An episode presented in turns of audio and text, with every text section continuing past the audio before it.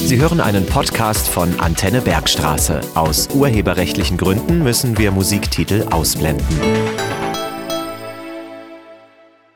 Herzlich willkommen bei Elternzeit, dem Familienpodcast für Südhessen. Ich freue mich, dass ihr dabei seid. Hier geht es um alles, was das Eltern- und Familienleben leichter macht. Dazu sammle ich Tipps und spreche mit ExpertInnen zu verschiedenen Themen.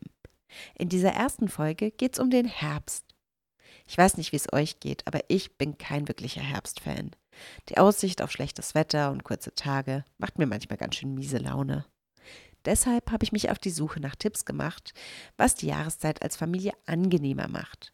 Unter anderem geht es um die Fragen, wie bringt man die Kleinen dazu, auch bei Mistwetter rauszugehen, ohne dass die Stimmung darunter leidet? Wie wird der Herbstspaziergang zum Erlebnis? Und was kann man auch drinnen Schönes machen? Außerdem hat mir Schlafcoach Lena Spanut einige Tipps gegeben, wie sich der Mini-Jetlag durch die Zeitumstellung vermeiden lässt. Zum Schluss gibt's noch einen Freizeittipp in der Region. Viel Spaß beim Zuhören. Der Herbst ist da und er bringt herrlich buntes Laub, Nüsse, Pilze und Kastanien und so eine ganz besondere Gemütlichkeitsstimmung mit sich. Eigentlich ganz schön. Aber Herbst bedeutet auch oft Regen, Wind und Kälte und zu allem Überfluss werden die Tage spürbar kürzer. Da kommt zumindest bei mir leicht Herbstblues auf. Erwiesenermaßen lässt sich schlechte Laune am besten mit frischer Luft und Bewegung bekämpfen. Es lohnt sich also in jedem Fall, mit den Kleinen rauszugehen, auch wenn das Wetter nicht allzu berauschend ist. Spazieren oder Wandern kann mit Kindern allerdings auch echt anstrengend werden, gerade wenn die Kleinen so gar keine Lust zum Laufen haben oder, wie meine Tochter, gern in die falsche Richtung laufen, um Mama oder Papa zu ärgern. Ich habe mich deshalb im Bekanntenkreis umgehört und um Tipps gebeten.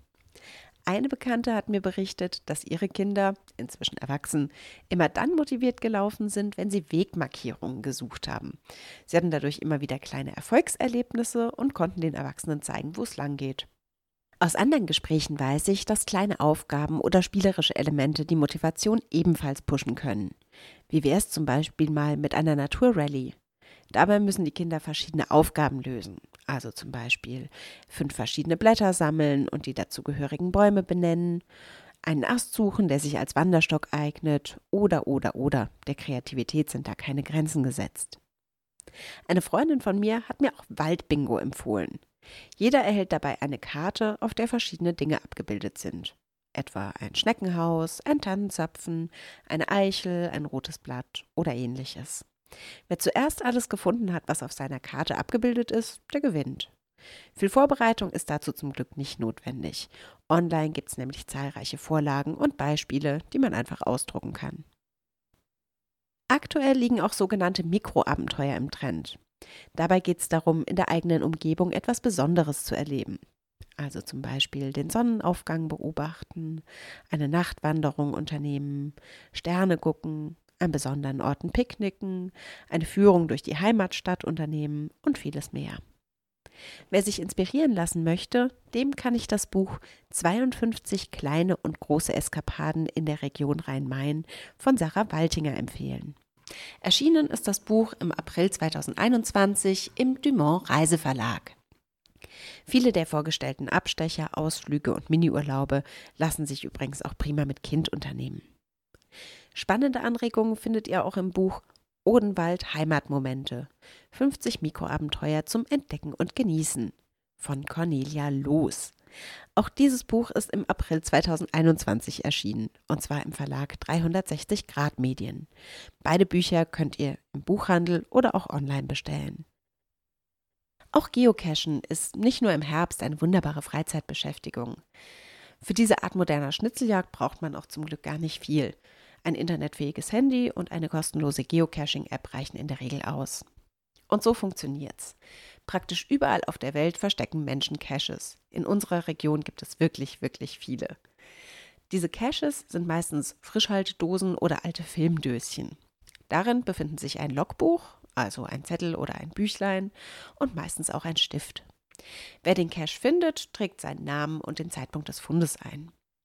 Das klingt jetzt erstmal relativ unspektakulär, aber die Suche macht wirklich Spaß.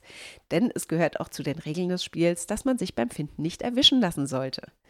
Und das macht es manchmal ganz schön knifflig.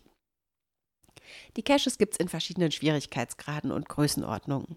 Manchmal ist der Schatz eine falsche Schraube an einem Laternenpfahl, dann kann man ganz schön lang mit Suchen verbringen.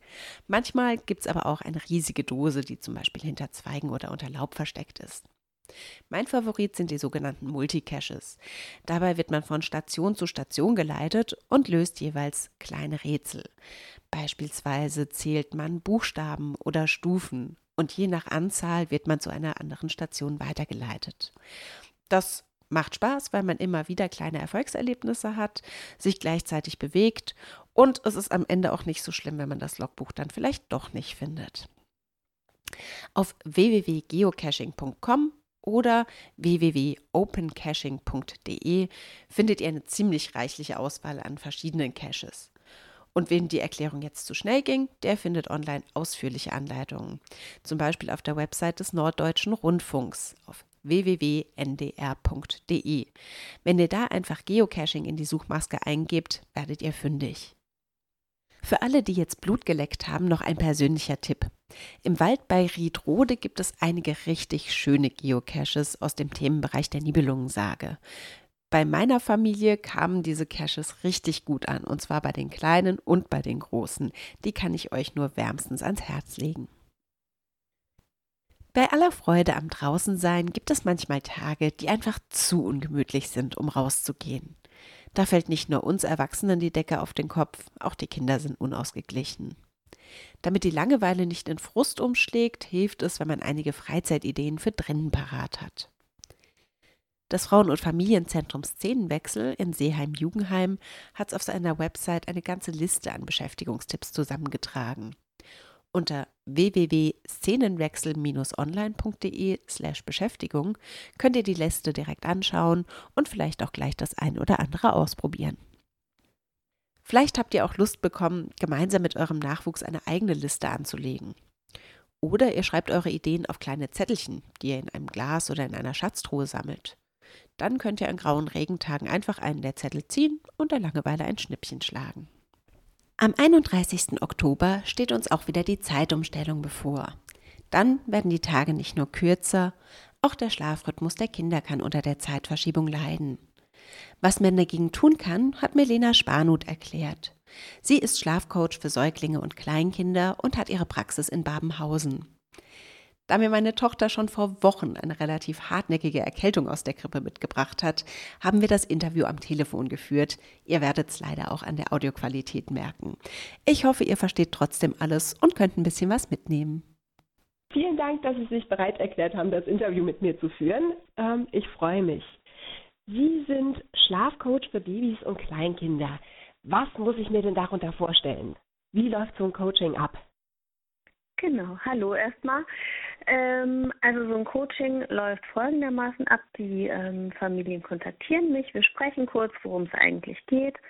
Dann ähm, bekommen die Familien von mir Unterlagen zugeschickt, müssen eine Woche lang ein Protokoll führen über ihren kompletten Tagesablauf. Also das umfasst sehr viel mehr als jetzt ähm, das reine Schlafen, auch Essen und Spielen und ähm, ja, so der ganze Tagesablauf wird da abgefragt. Mhm.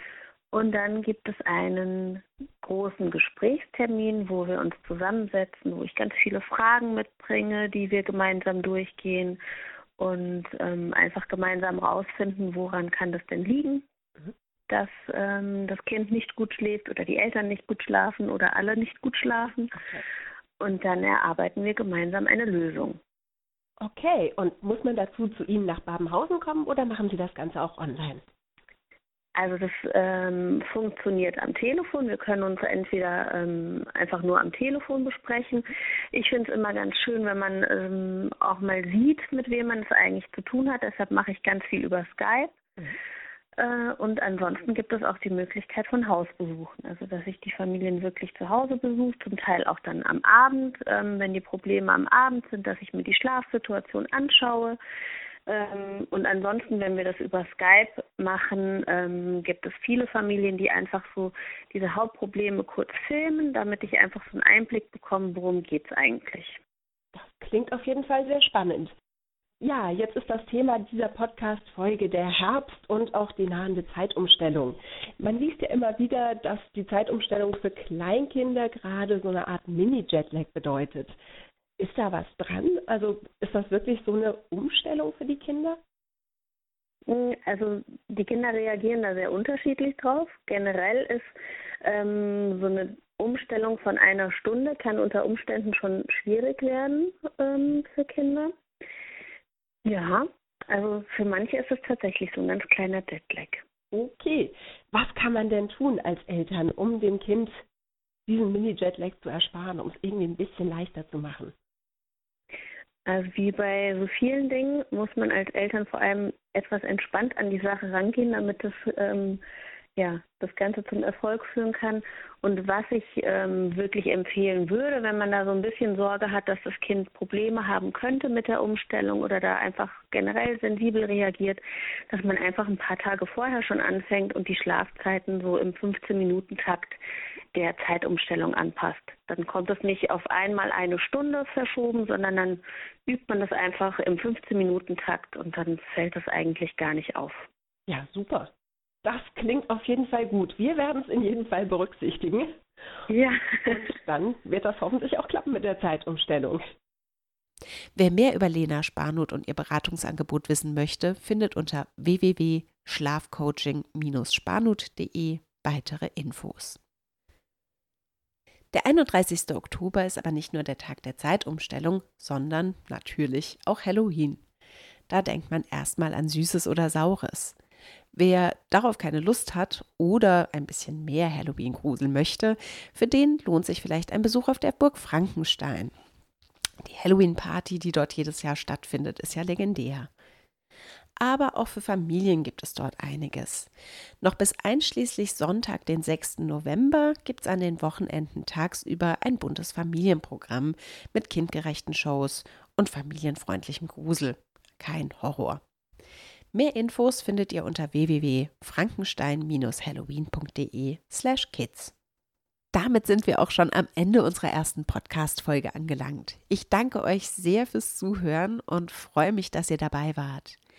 Die Links und weitere Infos könnt ihr auch in den Show Notes nachlesen, also in der Podcast-Beschreibung eures Podcast-Anbieters. Ich wünsche euch allen schöne Herbsttage und freue mich schon auf die nächste Folge. Euch alles Liebe und eine gute Elternzeit. Bis dann, eure Christina Volz. Das war der Antennebergstraße Podcast. Weitere Folgen jederzeit auf antennebergstraße.de und überall da, wo es sonst Podcasts gibt. Sendungen und Beiträge aus dem Radio gibt's dort auch